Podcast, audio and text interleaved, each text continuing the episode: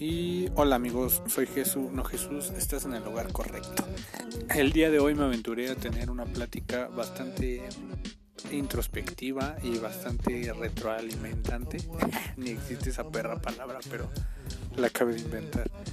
Y bueno, platiqué con un amigo que él este él es un hombre de ciencia y confía en, su conocimiento, aunque seguramente hay gente que sabrá más, habrá gente que sí salga algo instruida, pero platicamos acerca de las drogas, ese maldito vicio que muchos muchos tenemos, hemos tenido y este bueno tuve una plática muy interesante con él. Eh, me platicó algunas reacciones, me platicó algunas anécdotas. Yo también le conté algunas anécdotas que he tenido con, con respecto a las drogas y pues bueno espero que les interese este show.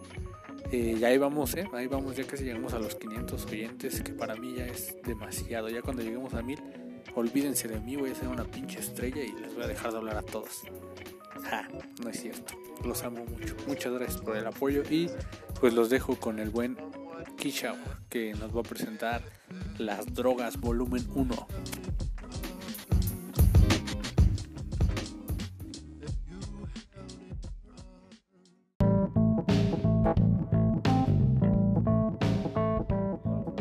Hola amigos, estamos aquí de nuevo de vuelta en un episodio más del podcast de Jesús, que todavía no tiene nombre, pero ya le estamos buscando.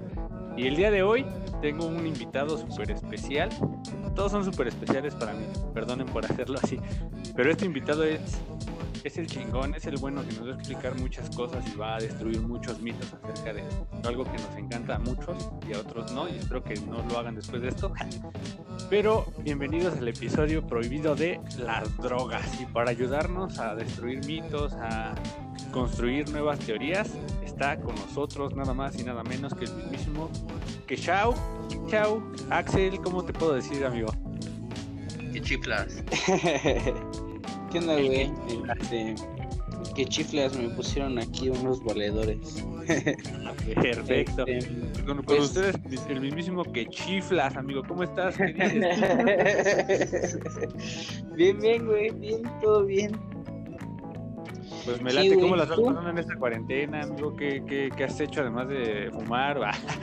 de celebrar el 420 en cuarentena. Chismoso. Este pues de todo, güey. La verdad yo me la he pasado bien en la cuarentena. Este... Pues están aquí unos amigos míos, estamos viviendo en la misma casa, son dos y está viviendo también aquí mi carnal y me llevo bastante bien con algunos vecinos, entonces este que son de la edad, entonces pues no es así como que esté solo del, del todo y este y pues hemos hecho muchas cosas. Estoy armando en el patio de atrás de mi casa un, un jardincito, güey. Ya tengo ahí varias plantas, como pues, ya casi como 45 diferentes, creo. A huevo, eso es todo bien autosustentable el pedo, ¿no? Simón, y pues acá ya sabes, este, pues cosas de señora, mantener la pinche casa limpia y hacer la comida. Lo que sí, la neta, nos esmeramos bastante en hacer la comida porque aquí todos tragamos chido. y, este, entonces, pues nos gusta comer bien y, pues ya. Ahí le invertimos un, un rato, luego nos ponemos a dibujar, pues de todo. O sea, tratando de ocupar la mente, ¿no? Porque ya sabes que es peligroso quedarse solo con uno mismo y estar pensando pendejadas. Entonces, más vale terapia, terapia ocupacional, ¿no? cuando terminas este pasando por eso, terminas haciendo podcast, güey, yo por eso caí en este pedo, ya ves. Pero mira, ya rompiste, ya rompiste el primer mito, amigo, ya nos olvidamos de que la gente que se droga es gente que está en las esquinas ahí esperando talonearte o acá. puede cocinar, también puede dibujar, también puede convivir con la banda, crearse un huertito. Ahí está el primer mito, amigo. Yo quiero que, que nos expliques más o menos este ese estereotipo que tiene la gente y que tú obviamente vas a invalidar en este momento? Pues mira, básicamente yo creo que el error parte de la palabra droga como tal, porque la palabra droga no te está diciendo absolutamente nada. O sea, Droga aplica para cualquier sustancia que sea capaz de alterar alguna de las, de las variables que tenemos en el cuerpo, ¿no? Ya sea la presión, la temperatura, eh, el, estado de ánimo y bueno, ya te platicaré un poco más de los estados psicológicos, ¿no? Pero básicamente pues, las drogas pues, son cualquier medicamento, e incluso el azúcar se considera una droga, por ejemplo. Entonces... Y hay mucha gente que, lo desconoce, ¿no? Yo creo que uno cuando, o bueno, más bien las generaciones pasadas nos dejaron de herencia ese pensamiento de la droga es el, la sustancia que pone tonta a la gente y no siempre tiene la misma reacción, ¿no? Yo en particular te voy a contar mi primera experiencia para que tú me digas qué hice bien, qué hice mal y quiero que tú me cuentes tu primera experiencia también. Yo me acuerdo que tenía, tenía como 13 años la primera vez que fumé marihuana, fue mi primer droga. Y este, pues lo hice solo, la verdad yo no, no quería convivir así como, más bien no lo hice por convivir, sino un día dije, pues voy a fumar, un compa me regaló. Tú sabes, tú también eres de barrio, entonces en las calles pues, todo se todo se rola, ¿no? Pero pues nadie te obliga a nada. Y el primer fume que me di, pues obviamente fue bien pinche, ¿cómo se podría decir? Un mal trip, porque pues, yo no sabía qué pedo, estaba solo y pues me espanté, ¿no? Primero se me secó la boca bien culero, empecé a escupir este, nada, empecé a escupir costras de los labios porque no tenía en realidad nada. Después este me empezó a doler la cabeza, empecé a querer vomitar, pero no lo hice. Y ya después llegó como esa fase de donde ves todo en fotos, ¿no? Donde yo volteaba a ver la ventana pero me quedaba con la imagen de la puerta o la escena anterior. Pues, se sentía eso más o menos chido, se me relajaron los músculos de la cara, pues, ya era el pinche guasón riéndome ahí a lo pendejo. sí me entró el payaso, pero me entró un payaso preocupado, amigo. He de decir que sí estaba bastante paniqueado porque no sabía ni qué pinches hacer. Luego me dio la puta. O sea, yo creo que pasé por todas las fases en ese puto primer fume porque bien recuerdo que yo pensaba que todo el mundo se había dado cuenta y dije, no mames, van a venir por mí, pero güey, estaba solo, no, no había nadie en mi casa y pues, obviamente mis vecinos no, no se iban a dar línea, güey, pero yo pensaba que así la señora de enfrente iba a venir y me iba a decir, ah, ese niño está fumando marihuana, échenle un puerco, pero pues tenía 13 años, tenía 13 putos años, entonces esa fue mi, mi primera experiencia, güey, estuvo cagada, este, tardé todavía como un medio año creo para volver a fumar, pero ya de ahí es un vicio que hasta la fecha no soy, no soy un fumador tan activo, pero pues ya ya he fumado bastante tiempo de mi vida, al menos marihuana. Quiero empezar por ahí. Yo creo que nos vamos a, focalizar en ese, en ese tema ahorita, ya quizá después hablemos del LCD y de cosas maravillosas que nos ha regalado la naturaleza. Pero, a ver, cuéntame tú cuál fue tu primer contacto con, con, la, con la hierba. Pues mi primer contacto con la hierba fue a raíz de que este un familiar mío estaba enfermo de cáncer, güey. Entonces ya sabíamos que iba a tener episodios de dolor y pues mi mamá consiguió este consiguió con un amigo suyo un poco de marihuana porque yo investigué cómo hacer una tintura con alcohol. Este, pues para los dolores principalmente. Entonces, este, pues ya la consiguió mi mamá. Eh, la limpiamos entre mi mamá y yo, la expurgamos y todo, la, la descarboxilamos y este ya hicimos todo lo que se tenía que hacer, ¿no? Y este, y las semillas, pues las echamos a andar en una maceta, por si en el futuro se ocupaba. eh, ya estaba grande, güey, tenía 20, 20, mínimo 19, güey. Ah, ok. Pero no, sí, tenía 20. Y pues, este, haz de cuenta que eh, hice la tintura y este, pues cuando la terminé de hacer, pues dije, no no, no sé qué tan cabrona esté esta madre, ¿no? Porque no es un método muy preciso, al menos el que yo empleé. Y pues no sabía qué onda, ¿no? Entonces dije, pues a ver, la pruebo. Entonces, este, haz de cuenta que se consumía por gotas, bueno, se consume por gotas, eso. Entonces me puse unas gotitas, me puse unas dos, tres gotitas Pasaron como 10 minutos y yo no sentí nada, pero pues la verdad es que pues no, no, este, pues no investigué adecuadamente cuánto iba a tardar en hacerme efecto y todo, porque es diferente a cuando la fumas. Y este, y entonces pues ya, güey, este, me di otras gotas porque pues no me hizo nada. Y pues nada, y de repente estaba en el sillón esperando a ver como qué pasaba, eran como la una de la mañana. Y este, estaba aquí en el sillón, estaba viendo mi teléfono y me acuerdo que me empecé a quedar dormido bien cabrón. y dije, no, pues ya me voy a subir. Me subí, me acosté, me quedé dormido y después de un rato me despertó mi perro, güey. No sé si habrá escuchado algo o quién sabe, pero me despertó. Y yo me desperté y te juro que lo veía de color azul, güey. Y dije, ¿qué pedo, no? Y estaba el perro como que moviéndose en la cama y yo de, ¿qué pedo, qué pedo? Y dije, este güey ha de querer ir al baño, ¿no? Entonces me levanté y veía mi cuarto así como que todo chueco, güey. Y dije, ¿qué pedo? O sea, yo sentí que fue porque me, me levanté muy rápido. Nunca tenía en la mente que me había tomado esa madre, ¿no? Entonces, este, me, me asomo por las escaleras de mi casa, güey, y las veía como que me daban vueltas y decía, no mames, me voy a romper la madre. Pues me bajé como pude y crucé mi casa para abrir el patio de atrás. Le abrí y me agarré de la puerta, la cerré y dije, ¿qué pedo? ¿Qué está pasando? O sea, yo no sabía, o sea, no, no, no entendía por qué estaba así todo mareado. El impacto y lo, lo que... Sí, me tardó un chingo. Haz de cuenta que con esas gotitas, pues te tarda entre dos y tres horas en empezar a hacer el efecto.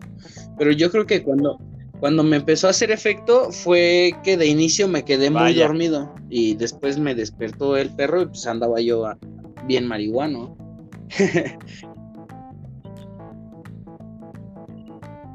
O sea, todo esto empezó como experimentación a un fin terapéutico que tenía y no le empleaste del modo que tradicionalmente lo hace la gente que experimenta con drogas. O sea, tú lo hiciste como experimentando. Y después me dices que el primer síntoma, no, el primer, la primera reacción que tuvo en tu cuerpo fue sedarte, que fue cuando te dormiste y cuando subiste ya sí, o sea, el pedo y ahí sí ya empezó como que el... Quedé dormido y de repente me despertó el perro y ya yo andaba ya bien loco, ¿no? Entonces te digo que me quedé viendo y veía mi casa larga, larga y dije, ¿qué pedo? ¿Qué está pasando?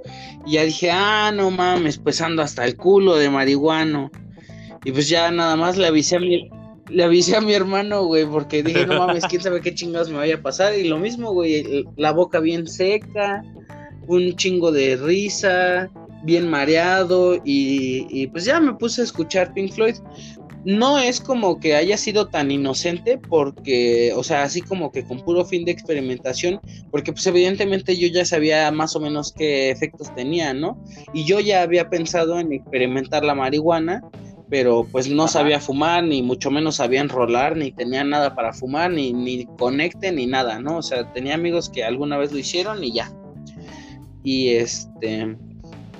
Y pues esa fue mi, mi primera vez. Sin embargo, Em, mi primera vez con marihuana fue, fue después de mi primera droga, porque mi primera droga CD. Así es. ¿El qué? Perdón, te cortaste. Ah, A ver, ¿En qué te quedaste? que tu primera droga fue él y se cortó así como que como si hubiera no, No, dejas expresar a la banda, güey. Este fue LSD, güey, fue la primera droga que probé. Que bueno, de hecho ni siquiera fue, ni siquiera fue LSD, fue un análogo, pero bueno, eso ahorita lo platicamos. Ok, una maravilla. Entonces, bueno, lo que estoy también observando es que a diferencia de mí, yo lo hice por pendejo, porque pues, yo soy de barrio, güey, aquí en el barrio todo el mundo fuma y haces mamadas y haces cosas, pues por quedar bien. Yo te digo que no sentí la presión social en ningún momento, la verdad, pero tenía que hacerlo, Y, y tú, a diferencia de, de mí, güey, tú lo hiciste más como por ganas, güey, y eso está chido, o sea, tú quisiste experimentar. Y también lo que pasó después, yo, yo seguí consumiendo, o sea, yo fumé a los 13 Luego fumé como al medio año, luego ya empecé a hacerme como que más habitual y luego empecé a probar otras drogas. Pero yo, yo nunca investigué, güey. La neta, yo hasta ahorita te lo puedo asegurar. Sé el mínimo, o sea, ya, ya tengo un poco más de noción de qué me estoy metiendo y por qué lo hice y así, pero tú sí investigaste, güey. Tú como un hombre de ciencia, güey, tú quisiste clavarte un poco más en ese pedo, ¿no? O sea, tú tú ya, ya estudiaste las reacciones o pues es que, mira, fíjate que, de manera general, güey, yo no había probado nada, ni siquiera el alcohol ni el tabaco, güey. Este, pues hasta que probé el LSD y eso fue porque pues, nunca me llamaron la atención así como que las sustancias, ¿no?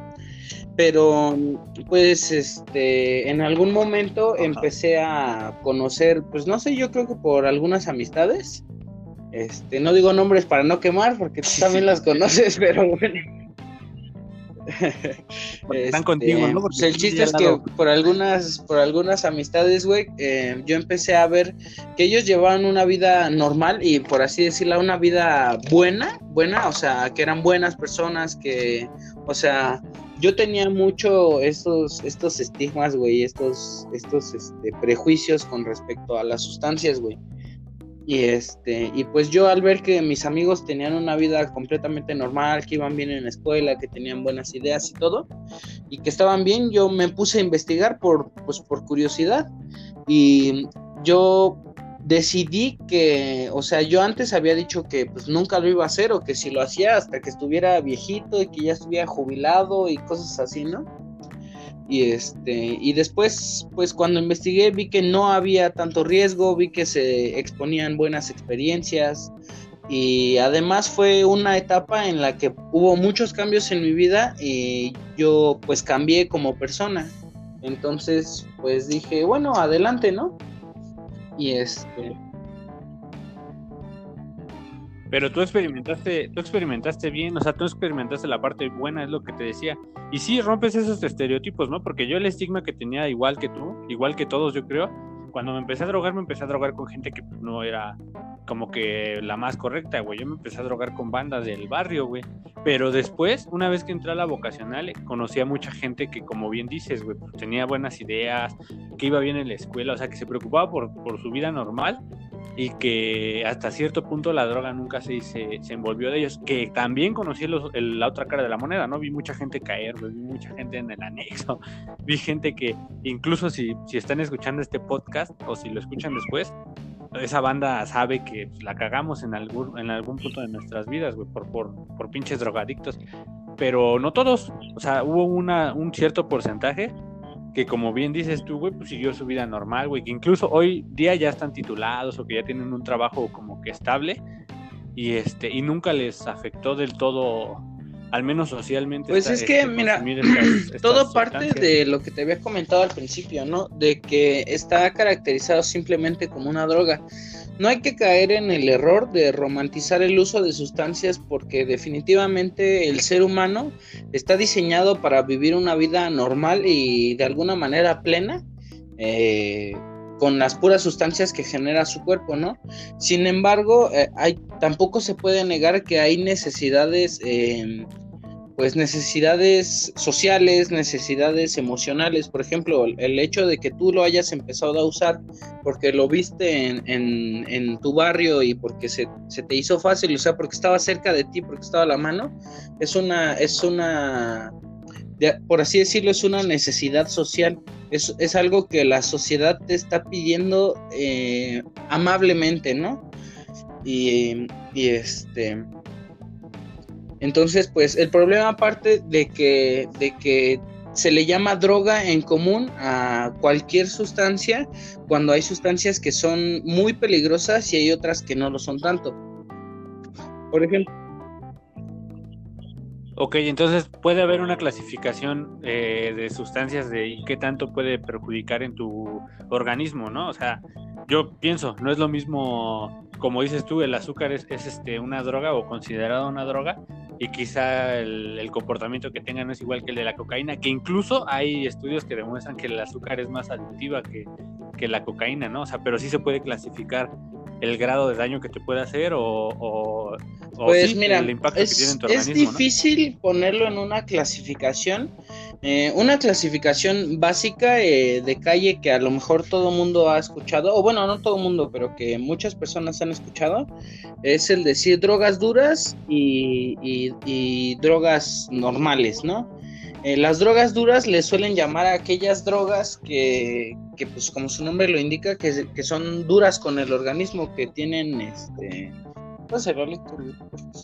que tienen efectos fuertes sobre el organismo y que aparte tienen un índice alto de, adicción, ¿no?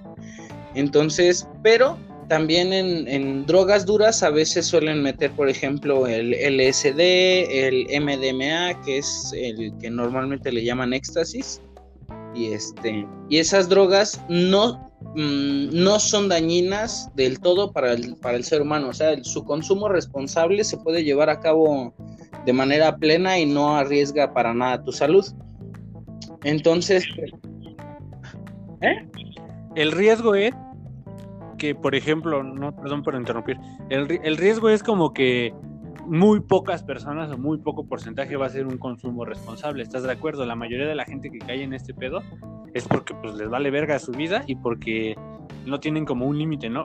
Tú eres una persona que se instruye o que se instruyó para consumir. Yo te decía, yo no, güey. Yo conocía mucha banda así acá en la, en la cuadra, güey, o en el, en el cuadro, güey, que se mete esa mamada y no sabe qué se está metiendo y no sabe por qué lo hace, que llega un punto en el que pues, ya la droga termina dominando la vida de, de la persona, ¿no? Entonces, muy poca gente es responsable y yo creo que ese es el principal motivo por el cual no pueden lanzar así como que al mercado y decir, ¿sabes qué? Ya todo es legal por ese mismo aspecto, ¿no? Necesitaríamos retroceder, no sé, güey, o más bien eh, implementar como un sistema de educación, güey, que desde que tengas pinches seis años y entras a la primaria, te expliquen qué pedo con eso, ¿no? Para que la gente sea una, bueno, sean consumidores responsables en dado caso que quiera experimentar con esto, güey. Como, pues, no sé, en Holanda pasa, güey, o en países de primer mundo, ¿no? Donde sí te preparan para para que sepas qué vas a consumir y seas responsable, güey. Y ese es el pedo que aquí no sucede, güey. O sea, estamos en el puto tercer mundo aquí difícilmente alguien va a ser como tú, güey, que, que sabe, este, que es responsable, güey. Y eso está chido que tú lo seas, güey, y que lo transmitas también es parte de, este, por ejemplo, de este episodio. A lo mejor hay mucha banda que necesita como que saber pues mira, güey, con, eso. Una, algo que me gustaría marcar aquí, güey, es que no se trata como de que yo sea una persona eh, responsable. Sí soy un consumidor responsable de sustancias, pero no es que yo sea más responsable o que en todo caso yo sea muy investigado, muy leído. Sí lo he hecho, güey, pero yo creo que no es como que a las personas que consumen sin responsabilidad sea por sea por porque no les importe mucho su vida, güey, o porque no estén al pendiente de lo que están haciendo, güey, sino por lo mismo que te decía de las necesidades, güey. O sea, fíjate, hace rato te comentaba, güey, que el ser humano puede vivir de manera plena con las sustancias que produce, güey.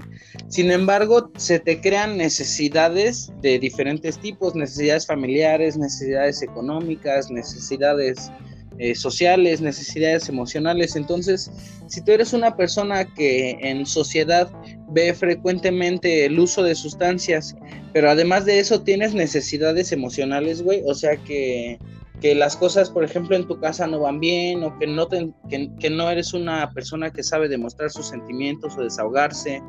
Eh, o sea que eres una persona que de manera inconsciente se va eh, deprimiendo o eres una persona que de manera inconsciente eh, pierde, no tiene inteligencia emocional, ¿no? Entonces ese conjunto de cosas hacen que se acerquen a la droga por buscar algo bueno y algo que les vaya a dar un lugar al cual pertenecer.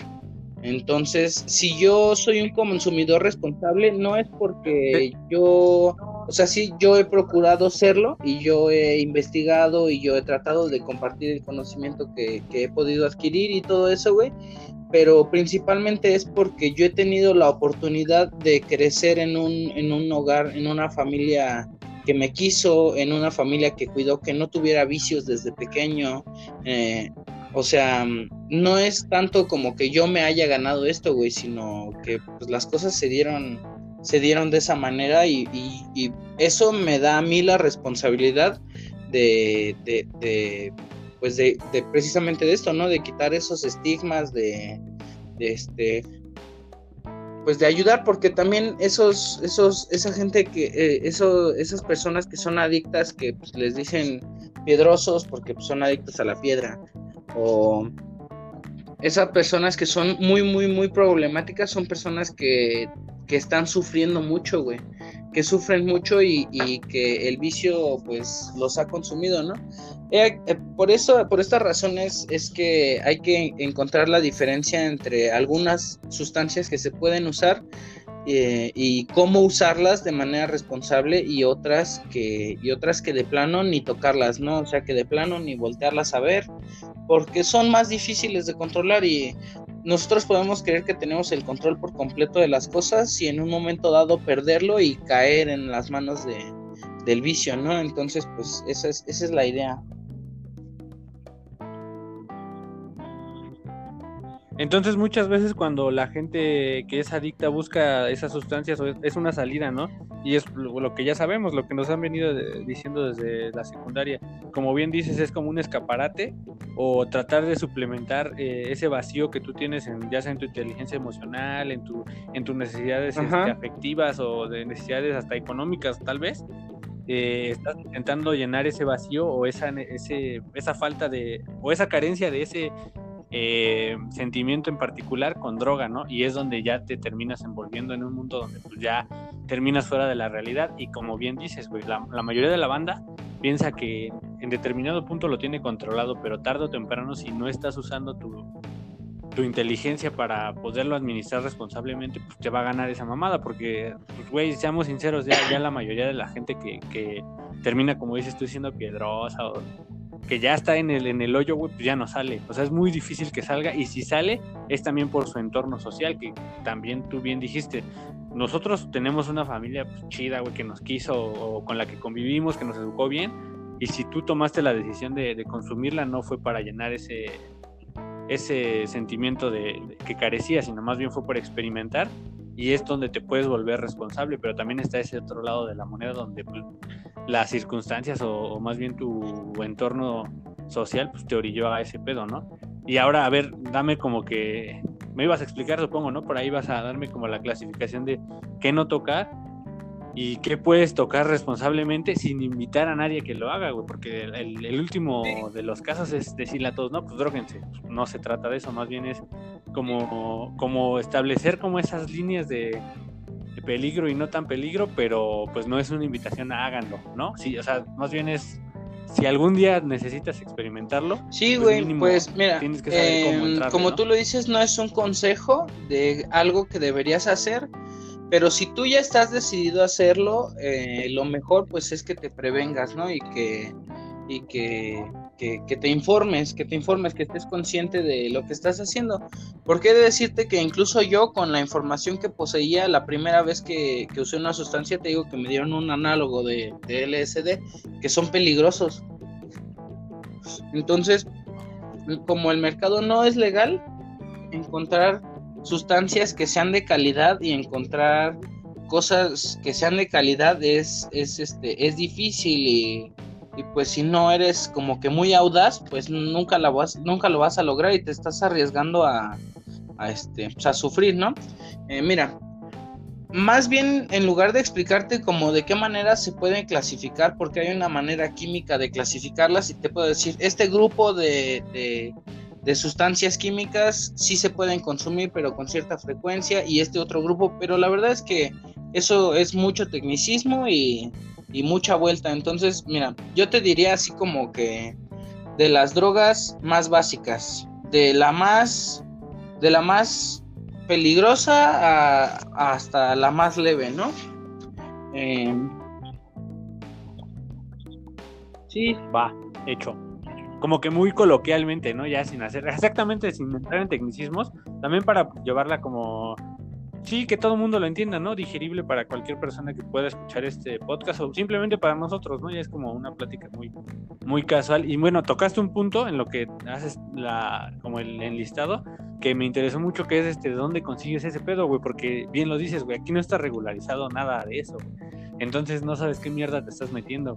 Y ese es otro de los factores que que podría favorecer al hecho de que, güey, pues no te drogues, güey, no sabes qué te estás metiendo y si, y si lo vas a hacer, pues mínimo, instruyete un poquito, güey. Mucha gente tiene autocultivos, no sé, yo tuve mi planta mucho tiempo, güey. Yo sabía que, que esa planta yo la estuve cuidando, güey, que yo sabía que era, que no tenía a lo mejor este fertilizantes, güey, o algo. Sí, claro, bueno, ahorita platicamos eso, pero mira, básicamente las drogas que nunca tienes ni siquiera que voltear a ver, eh, empiezan por las anfetaminas o los derivados de anfetaminas. El principal, eh, el opio y la heroína. El opio, existe una manera responsable de usarla, pero es muy, es, peligroso aún así, ¿no? Y de ahí sale, de ahí sale la heroína, ¿no? A la heroína pues, le dicen caballo también, no sé, debe tener más nombres, pero yo solo la conozco por caballo, porque dicen que patea. Entonces, y duro. Entonces, heroína nunca, nunca es. yo digo que es de las peores. Pero a su vez, eh, tiene un poco grado de, de, uso porque es difícil de conseguir y porque es muy mortal. Entonces, la gente pues no la usa tanto. Caso contrario. No dura mucho ¿no? También, o sea, también pasa eso. La Así es. Cuando entran en ese pedo, no duran mucho consumiendo es, muy probable o muy, muy, muy, muy, muy, muy probable que te vas a morir si te metes esa madre, ¿no? Inyectarse es lo último. De ahí, eh, pero por ejemplo, un caso particular es la cocaína. Yo, a título personal, completamente considero que la cocaína es la sustancia más peligrosa en el mundo de las drogas. O sea, existen sustancias más culeras, ¿no? Como es lo es la heroína, como lo es el crocodile, como lo son las sales de baño, como lo pueden ser las monas incluso. Pero la cocaína para mí es más peligrosa porque la cocaína es muy silenciosa. O sea, las primeras veces que la gente utiliza cocaína, yo nunca he utilizado, pero pues tengo amigos que sí. Y las primeras veces que lo usan, pues se sienten muy bien, se sienten muy bien y regularmente lo usan para bajarse la peda, ¿no? Entonces, como es súper efectivo con eso, pues les, les empieza a gustar y existe, hay un estudio que dice que la cocaína junto con el alcohol dentro del organismo se convierte en otra sustancia que es todavía más peligrosa que la cocaína y más tóxica y además es más adictiva. Entonces suele pasar que los adictos a, la cocaína son alcohólicos o viceversa, que los alcohólicos son adictos a la cocaína. También la cocaína hay personas que lo utilizan de manera responsable durante muchos años, pero en algún momento pierden el control de sus vidas, por así decirlo, o pierden algún ser querido o no sé, cualquier vulnerabilidad de las que tenemos todos los humanos y puede hacer que caigan fácilmente en, el vicio, ¿no? Entonces la cocaína es muy lenta, es muy sigilosa, pero es muy adictiva y definitivamente destruye familias, pero las destruye a la larga.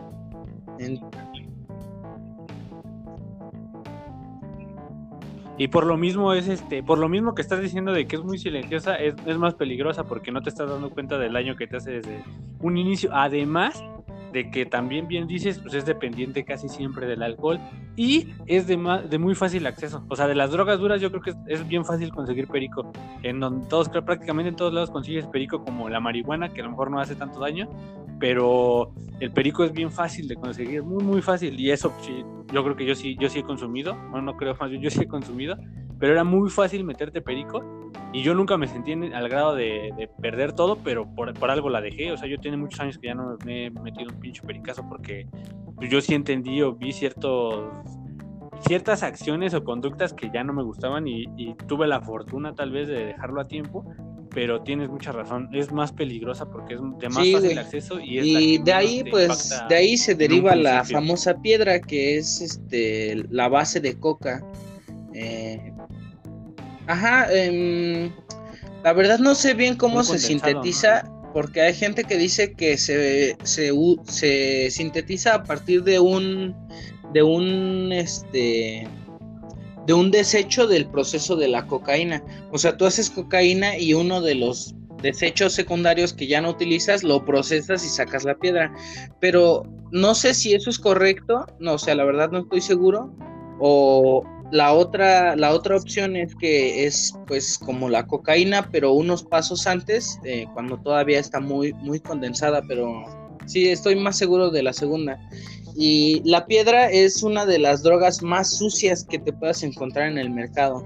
O sea, más sucias me refiero a en grado de pureza, porque la, piedra es fácil, muy fácil de, de, camuflajear, o sea, le, pueden poner bicarbonato, le pueden poner un montón de mamadas, güey, y para hacerla rendir, para que salga más, y, y, este, e igualmente te pone estúpido, o sea, no creas que pierde demasiada potencia, o sea, porque a veces las cosas...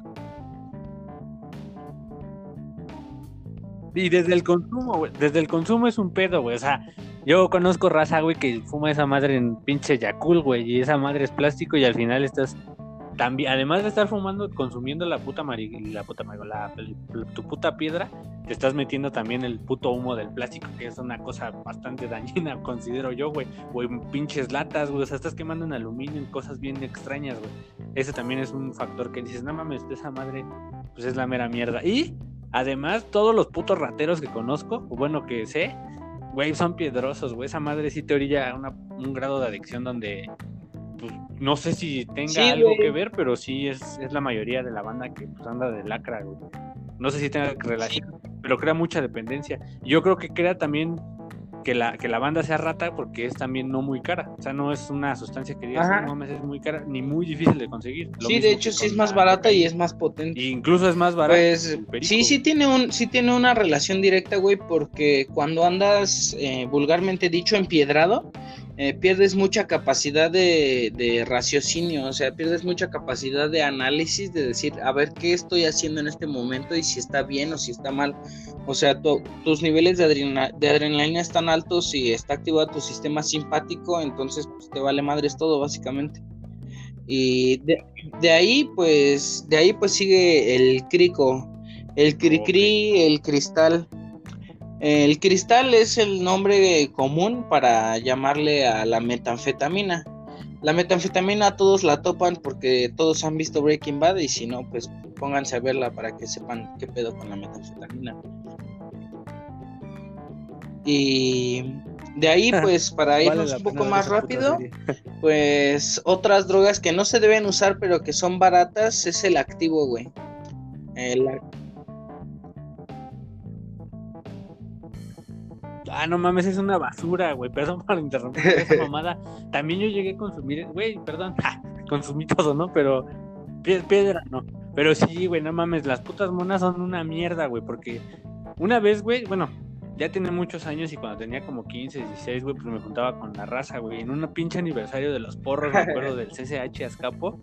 7 de noviembre, ay sí, ya haciendo propaganda. Con esos güeyes, güey, este, no mames, toda la banda era bien monkey, güey. Y ese pedo sí estaba muy cabrón, porque además te, te idiotiza, güey. Yo no recuerdo una experiencia más pinche que me haya golpeado más o que me haya hecho más daño que, que monear, güey, porque ahí sí se te pegan los cables completamente. O sea, sí eres un puto zombie. Yo me acuerdo, yo me recuerdo bajo el influjo del, del activo, güey, era un puto zombie que no sabía ni qué pedo, güey. O sea, estaba mal, estaba mal, estaba mal. Lo que sí es que en cuanto dejabas de activar, como a los 5 minutos ya regresabas a tu a tu estado normal, por así decirlo, pero no sabes cuántas neuronas matas en un pinche, en una puta media hora de activar, güey. O sea, sí es.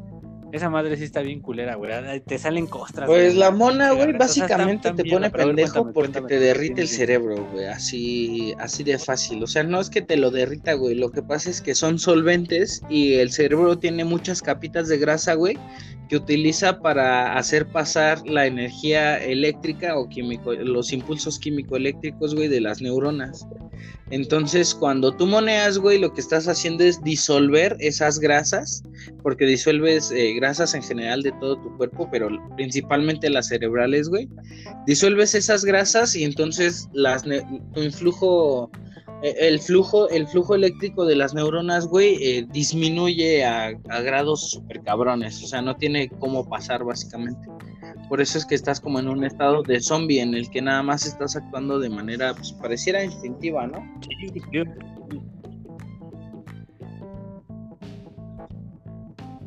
Sí, güey, sí, o sea, te digo que yo, yo sí consumí esas mamadas y no, no mames, güey, sí terminaba todo idiota. Me da pena, pero tampoco pues, güey, pues ya pasó. Ah, bueno, tampoco me clavé en ese pedo, güey. Es como que parte del, factor social, güey, de, pues, güey, creces entre la mierda, pues vas a tener que embarrarte un poco, güey. Si sales bien librado, yo salí chido, güey. Ahorita ya tiene muchos años que no me meto de esas mamadas, güey. Digo, lo único que consumo es este.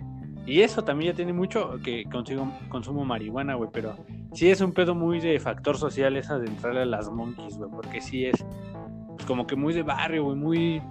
La neta sí es, o sea, sin clasificar eh, socialmente o económico, socioeconómicamente, pero sí es muy pues sí, para banda pues, de escaso pues, Hay de todo, ¿no? o sea, también hay, aunque no que es, hay banda que tiene varo, güey, pues le late la mona, güey. O sea, que sí tiene varo para hacer, para usar otras sustancias, pues usa la mona, pero definitivamente es cierto, güey, que, que, que la mayoría de los que la usan pues, es porque es muy barata, ¿no? Y porque pues apendeja bien cabrón. Yo tengo, uh, te, te, voy a contar una historia, te voy a contar una historia culera y luego te voy a platicar una historia chida ya de las sustancias chidas. Pues, pues mira, la, la, historia culera es que yo eh, conocí por aquí a un, a un carnal que pues de vez en cuando sucumbía ante los ante los olores de la mona, güey. Y este y pues el pedo es que a, pues la banda agarra la mona y no la agarra un ratito, güey, sino que la agarra por días, ¿no? O, o por lo menos todo el día, güey. Y es porque cuando pues estás moneando, como dices tú, están en modo zombie, güey. Entonces muchas veces ya nada más eh, se mueven para conseguir más, más del vicio, ¿no, güey? O sea, nunca te, preguntas pues, qué hora es, qué he estado haciendo todo el día, está bien, esto está mal. Entonces, pues así solo dicen que solo ves pasar tu vida como en tercera persona, ¿no? Y y pues que moneas y moneas y moneas y moneas y, apenas se te baja y empiezas a monear otra vez. Entonces pasan los días y pues no pues no no este no te das cuenta. Sí y pues eso em, es, es, feo güey porque tiempo y espacio pues por ejemplo muchos muchas personas que, viven en la calle güey pues recurren a, usar las monas por factores sociales, emocionales y de todo, ¿no? Porque no podría ser de otra forma, ¿no? Eh, entonces, pues lo hacen para no darse cuenta del hambre que están pasando, para que pasen los días súper rápido y son, son niños, ¿no? Son, son gente que, que pues, que pues la está sufriendo, ¿no? Y, y pues bueno, Sí, sí, sí. Sí, güey. es como un escaparate de la realidad. Y ahora una historia, una historia, este, una historia chida. Em, pues miren, dentro de las sustancias que se pueden usar de manera responsable, informándose, eh, busquen en YouTube. En YouTube les van a decir perfectamente cómo se usa de manera responsable.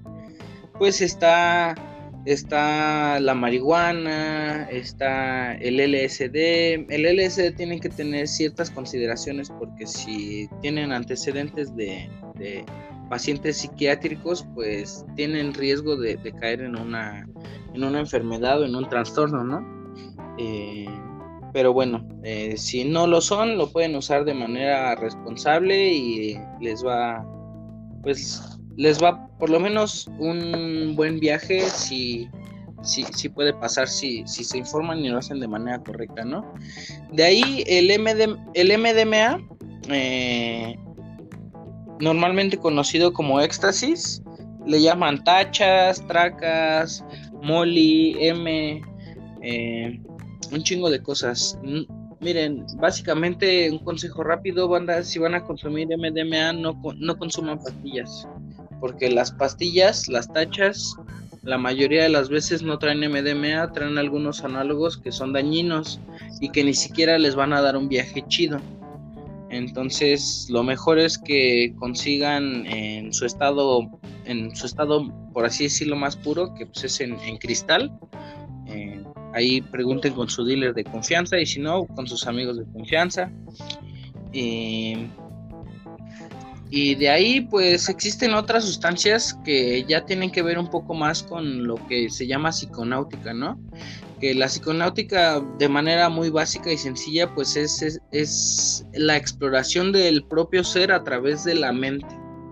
Em, esto se refiere a que cualquier, eh, nosotros como humanos nos manejamos en estados mentales tenemos un estado mental para estudio, tenemos un estado mental para recibir un regaño, tenemos un, un estado mental para escuchar música, eh, es decir, es un estado en, eh, es como un, equilibrio, un mod, una forma en la que se adecua tu pensamiento y se mantiene en ese rango mientras vives esa experiencia.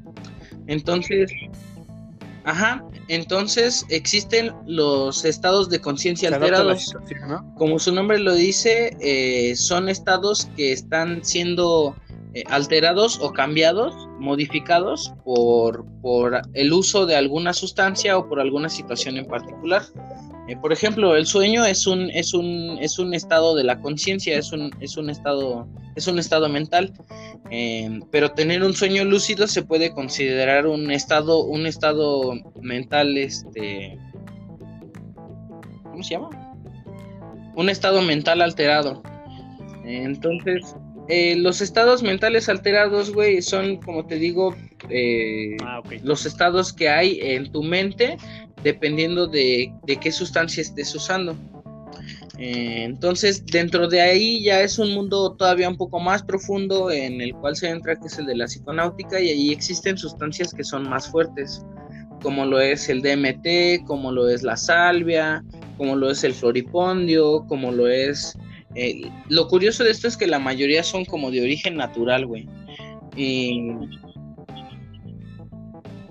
Ajá, esta, son orgánicos, ¿no? Yo también llegué a experimentar con, con salvia y con floripondio y sí, sí es como que muy orgánico el pedo, pero sí es un viajezote. O sea, es decir, literalmente es el viaje que la gente tiene ideada de las drogas del puto alucine, porque sí, sí está cabrón. Sí, la verdad es que el floripondio por lo menos es de muchísimo riesgo porque no está bien estudiado y no se sabe, o sea, hay mucha banda que se ha quedado en el viaje, no se sabe cómo calcular la dosis adecuada, entonces pues hay muchos factores que pueden influir en un viaje de floripondio como para que te pues, para que te vayas a la verga básicamente, ¿no? Entonces Sí, sí fue un pinche No me acuerdo esa la vez que tomé esa mamada, porque yo tomé esa mamada, no era no fumé, no hice nada, yo la tomé. Y, este, güey, duré como un día en un puto viaje muy culero. Pero pues sí me bajé, bueno, creo. Ah, si no, ya estoy viendo una paralela, pero ahorita estoy chido, güey. O sea, yo traté de experimentar como que con todo, pero pues no me clavé. Me clavé un rato con el perico y te digo que lo superé. Y lo demás fue muy ocasional y pues el, la marihuana, güey, que es la que, pues te digo, no soy un consumidor muy habitual, pero no me no fumo, güey, de vez en cuando, güey, no, no le tengo miedo, no, no me abro a fumar de repente un toque, güey, cuando estoy muy estresado. güey. A ver, explícame ese pues... ¿Por qué este? ¿Por, qué fumamos? ¿Por qué fumamos mota? Pues la marihuana recientemente se descubrió que sí, en tiene particular eso. Es que la palabra adicción se utiliza para describir una enfermedad, güey. Eh, de manera un poco más precisa, güey, se utiliza la palabra dependencia. Existe la existen tres tipos de dependencia, güey. La dependencia psicológica, la dependencia física y la dependencia química. En ese orden van de menos peligroso a más peligroso. Entonces, una dependencia psicológica es, por ejemplo, la dependencia que puedes generar hacia una persona, que no es poca cosa, pero es una, es una, es una dependencia que tienes de manera psicológica hacia alguna sustancia o hacia alguna persona, por ejemplo. Entonces, ahí en ese punto, cualquier sustancia, cualquier sustancia puede, eh, puede generar dependencia psicológica después pasa la, dependencia física, que es básicamente cuando tu cuerpo te pide que uses la sustancia o que básicamente tienes un síndrome de abstinencia, es decir, que llega a un grado de uso en el que si dejas de usarla de repente tienes eh, unas, pues sí tienes un poco de necesidad de usarla. Y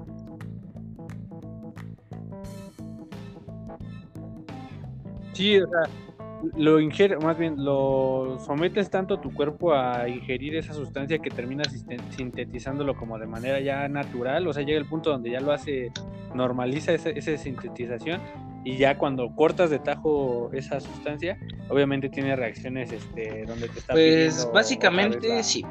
La droga, ¿no? Bueno, eh, la, sustancia. Entonces, de ahí existe la dependencia química, que es cuando tú ya no tienes una personalidad como tal, sino que tu cuerpo ya solamente está buscando el vicio. Eh, entonces, eh, antes se creía que la marihuana eh, no llegaba a causar una dependencia física, pero recientemente, recientemente me refiero a, no sé, tal vez hace 5 o 7 años, se describió de manera clínica el, el, síndrome de abstinencia de la marihuana. Entonces, el seguir creyendo que la marihuana no puede ser adictiva es un error es un error pensarlo así porque nos da la facilidad de pensar, ay, yo nunca me voy a ser adicto a esto, ¿no? Y la realidad es que lo puedes ser, aunque el grado de para que se den una idea, el grado de dependencia que causa es muchísimo menor al que te puede causar el alcohol. O sea, dejar el alcohol es mucho más difícil que dejar la marihuana, ¿no? Asimismo, el, el alcohol es una de las sustancias más adictivas y el tabaco ni se diga. Entonces... Ah,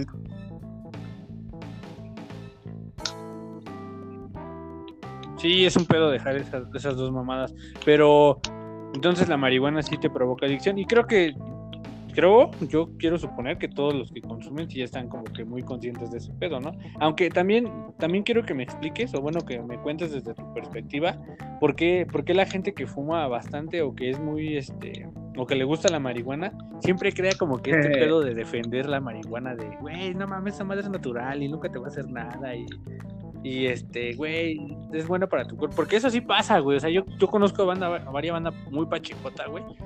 E incluso yo pasé por esa etapa tal vez en donde defendía a muerte la marihuana, güey. Decían, no, no mames, eso no te hace nada, güey. La de drogas peores, güey.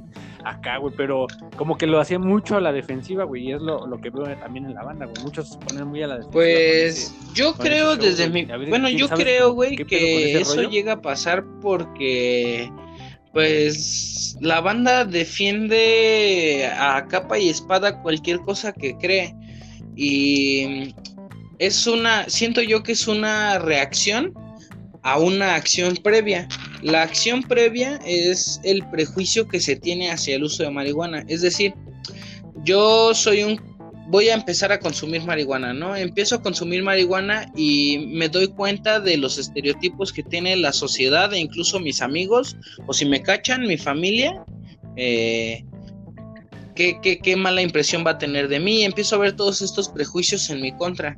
Eso me hace, eso eh, lo que pasa también muchas veces es que la gente no tiene mucha personalidad y hace de su personalidad la marihuana, ¿no? O sea, la personaliza a un nivel muy cabrón en el que la considera una parte fundamental de su vida.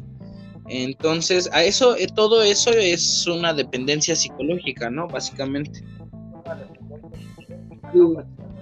Oh, ya veo. Es como una relación tóxica, ¿no? En donde todo el mundo te dice, güey, esa vieja o ese güey no te conviene, es un culero y te engaña y se pasa de verga. Y tú, y tú te sientes atacado y como que lo primero que piensas en lugar de decir, no, pues tienes razón, tendemos mucho a decir, no, se van a la verga todos, yo lo quiero porque es así, así, así, y empiezas a buscarle el lado bueno, ¿no? Como que a defender esas putas partes buenas. Sí, básicamente, güey, porque el, el, chiste es que la, la, banda, este, se predispone a que todo el mundo la está prejuzgando, más bien nos predisponemos, ¿no? Porque pues obviamente que a mí me pasa también.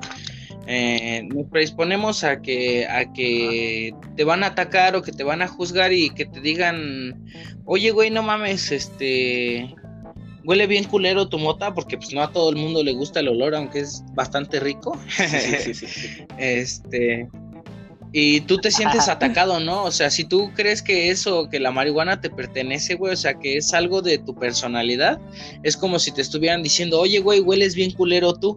Entonces, entonces por eso es que la gente está como, como que a la defensiva, güey. Siento yo que es eso, ¿no? O sea, igual estoy pendejo y me estoy equivocando. Fue, una buena huele a sofrillo.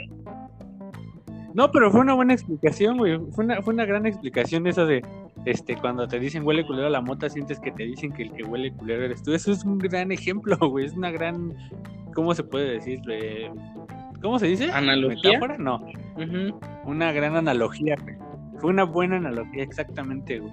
Y pues, este, ya para como que terminar, porque ya llevamos casi 50 minutos y ya, siempre termino como a la hora, pero cuéntame una anécdota chida y pues déjame tu invitación a, presentar o no presentar, más bien a introducirse a este mundo o no introducirse y el por qué no, güey, pero para irnos ya casi con Pues miren, eh, les voy a contar em, alguna historia buena, estoy aquí con mi amigo Dani, alguna historia buena de ácido que se te ocurra. Aparte de cuando rompiste la Matrix.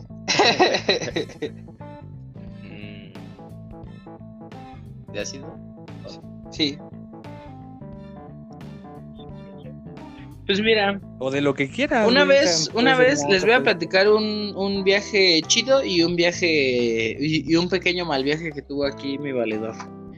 Este, lo cuento en corto. El, el viaje chido, una vez nos fuimos a acampar con unos, con unos amigos. Éramos siete personas, por ahí así, y este, y todos comimos ácido.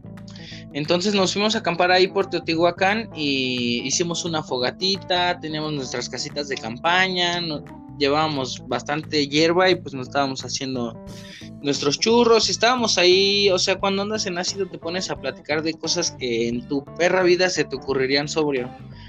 Y pues se genera un ambiente de hermandad. Si lo hacen con las personas correctas, en un entorno correcto y se preparan, pues se comparte un círculo como de cercanía muy cabrón en el que tú te sientes ah, eh, bien como para abrirte y, y, este y pues desinhibirte, ¿no? Disfrutar de la experiencia del todo. Después al día siguiente nos metimos a, o sea, todavía estábamos bajo el efecto porque el LSD dura entre 8 y 12 horas. eh, y nos fuimos a unas cuevas que estaban por ahí, andábamos pasando en las cuevas a oscuras y la verdad fue una experiencia muy cabrona porque, porque pues, el ácido aumenta tus sentidos muy muy cabrón, eh, te sensibiliza, entonces las luces las ves más fuertes, porque aparte tienes dilatada la pupila, los colores los ves más vivos, los sabores son más fuertes, los olores son muy agradables y las, y las texturas, o sea, tocar cosas te da un no sé qué muy, muy cabrón. Entonces pasar en esas cuevas totalmente oscuras, o sea, como si estuvieras ciego y guiarte únicamente en el espacio eh, eh, desnivelado, güey, con, con el tacto fue una experiencia muy, muy chida. Y un, un pequeño mal Ah, viaje fue acá que una vez Dani, digo, otro amigo que no está aquí, este, se, se, se puso valiente y se comió dos cuadros. Y este,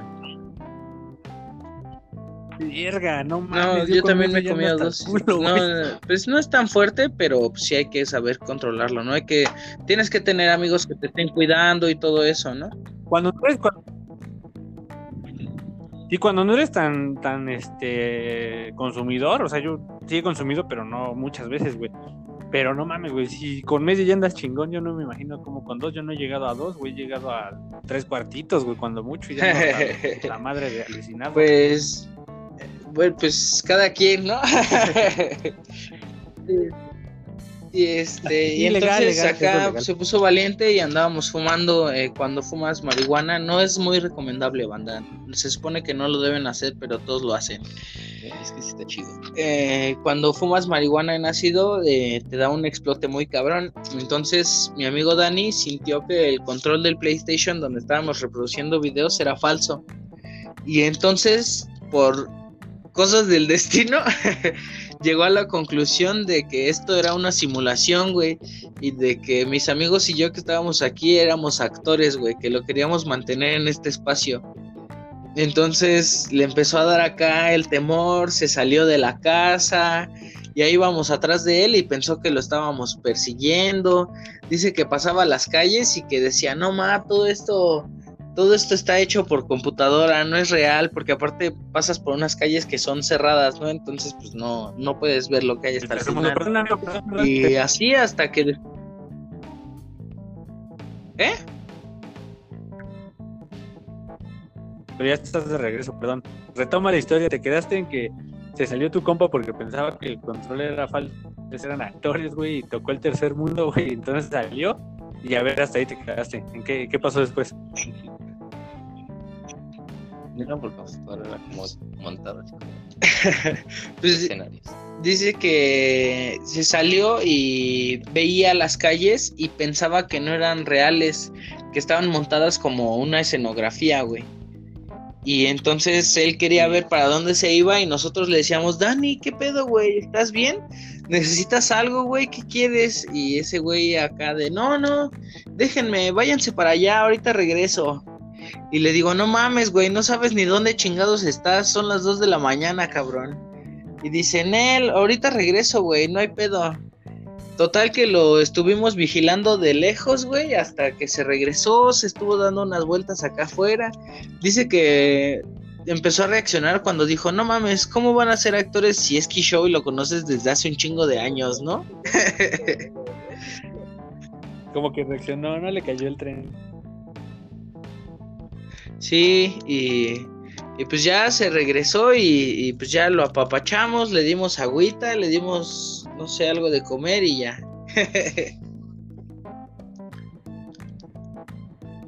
Estuvo culero. Yo a mí me sonó chido, pero no sé cómo Creo lo que- creo- Pues en el momento, pues no sé, tú di.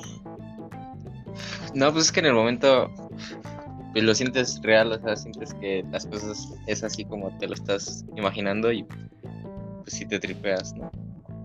Pero ya después sí está chido, está cagado. es una buena anécdota. Tengan cuidado, banda, porque Sí, pues más bien que- ¿Qué no sé, se está cortando un chingo. que- ¿Estoy sonando lejos o me estoy cortando? Ajá, te estás cortando.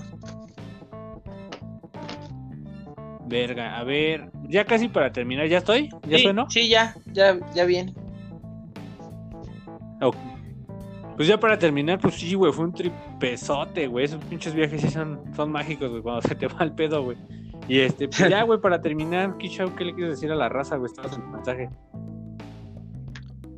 Pues bandita, eh, no usen sustancias, no las necesitan. Si las van a usar, no las usen para liberar presiones, para liberar traumas. No se compren la idea de que los psicoactivos son sustancias mágicas que les van a ayudar a resolver su vida. Eh, sí les pueden ayudar con algunas cosas si lo hacen de manera informada, si lo hacen en un espacio correcto, si lo hacen con las personas correctas. Eh, se tienen que preparar porque el explorar su propia conciencia no es cualquier cosa, es algo de importancia.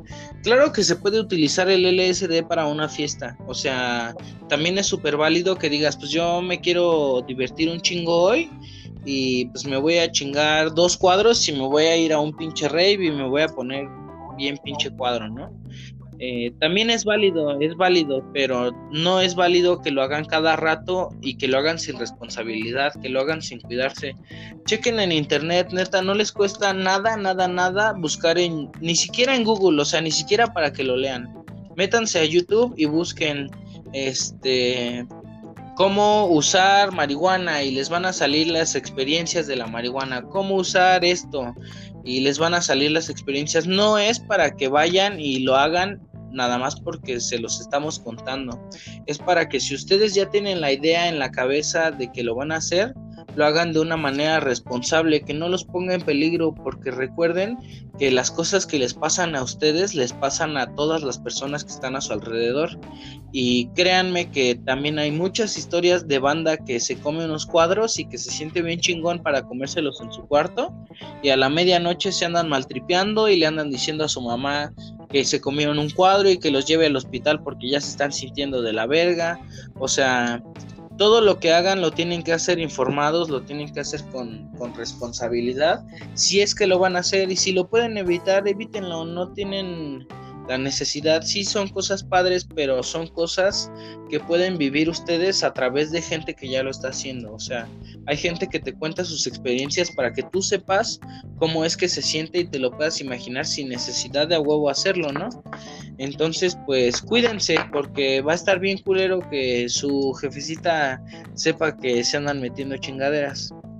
Entonces, pues cuídense, infórmense, neta, métanse a YouTube y ahí les va a salir todo, ahí van a encontrar de todo. Y no necesitan saber un chingo de química ni nada, necesitan simplemente informarse. Y no caigan en charlatanería de los chamanes y todo, o sea, sí hay, es válido, es respetable por completo la gente que lo está haciendo, pero tienen que saber que hay gente que se aprovecha de ello para, pues, para sacar una lana, ¿no? Entonces también, pues pónganse truchas y pues si ustedes ya están decididos a hacerlo eh, y quieren algún consejo en específico, no han podido encontrar información o algo así, pues acérquense con toda confianza y, pues platicamos y les ayudo porque yo prefiero poner eh, un poco de mi parte, eh, que, estoy un poco más informado para que la banda no, no, no caiga en, no, no haga pendejadas. A pues hacer como que no pasa nada, en negar la información y pues arriesgar a alguien a que, a que haga una estupidez, ¿no? Pues ya los dijo el Kisha o banda que nos esté escuchando, no es un escaparate, no lo tomen como un escaparate para tapar otros problemas que no es como dijo el buen Kisha, una sustancia mágica que te va a sacar de tus pedos. Créeme que te vas a ir un ratito y vas a regresar y va a estar ahí todavía la situación pues sí, si lo van a hacer, infórmense antes de hacerlo. No es una invitación a que lo hagan porque pues no, no se trata de eso, más bien es como contarles la experiencia para que tomen sus precauciones si quieren hacerlo y también vean que, que no está tan chido, o sea que no es la gran cosa, ¿no? ¿no? No vas a ser más popular, no vas a ser más chingón por meterte mamada y media.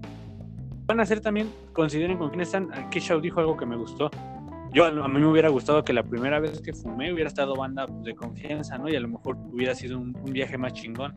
Lo que cual sí pasó a lo mejor con un, LSD que me he metido, con otras drogas en donde he estado con banda pues de confianza y, la, la, experiencia incluso se vuelve más, más chida, más... Pues, te lleva por otro, otro viaje. Pero pues la invitación no lo hagan y si lo van a hacer pues sean responsables y, no crean que es un escaparate mágico. Y pues ya tengo que terminar el, show porque ya duró un poquito más de una hora. show chingo de gracias, güey. Pues yo creo que te voy a volver a invitar, güey. Este tema no para más. O hay otros temas que quizá si te gustó y te sentiste cómodo podamos platicar en otra ocasión, güey, y pues echar el coto, ¿cómo ves?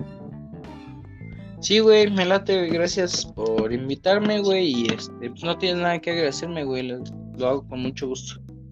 Eh, pues sí, cuando, cuando quieras, pues lo que se ofrezca. pues ya está, ahí está la raza, güey. Pues luego cotorreamos, güey. Digo, siempre no es como que muy actuado el pedo. Realmente, si platican con el Kisho o conmigo, pues saben que siempre estamos hablando así. Entonces, pues ahí está la invitación y pues ya los dejamos para el siguiente episodio. Si les gusta, compartan. Ahí está el Kisho en Facebook. También es parte del colectivo de conciencia fina que ya había compartido la, vez pasada, bueno, uno de los episodios anteriores. Y pues nada, raza, cuídense, manténganse en casa si pueden. Si no, pues qué chingón que andan trabajando y pues cuídense un chingo, güey. Axel, chingón. Cuídate, carnal. Ahí nos vemos, cuídense, bandita. Bye.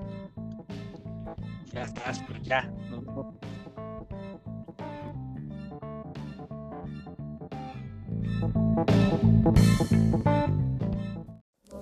Y pues ahí quedó el capítulo de Drogas, volumen 1. Espero les sirva de algo la experiencia que hemos tenido el Kishao y yo. Eh, la verdad es que fue bastante, pues, ¿cómo decirlo? Informativo de cierto punto. No se droguen banda, no corran a drogarse. Si lo van a hacer, pues nada más cuídense un chingo. Este, este estuvo bastante serio. Bueno, estuvo, estuvo relajadón, pero pero por ahí vienen unos episodios que, uff, qué comedia, qué, qué grado de, de gracia tienen mis amigos. Yo no, ¿eh? Pero mis amigos o, he invitado más colaboradores que son una verdadera mamada. y este, pues se van a reír mucho en los próximos episodios, así que no dejen de estar al tanto de Jesús no Jesús Podcast. Compartan, eh, comenten si está chido, si no está chido, qué faltó, qué falla. Ahí tienen mis redes, es uno Jesús en todos lados. Eh, y pues nada más chicos, cuídense mucho, manténganse en casa. Pronto vamos a salir de esta y lo que siempre les digo, si tienen que trabajar, pues nada más cuídense un chingo y si no tienen a que salir a la calle, pues vamos a aguantar este este putazo que nos están dando.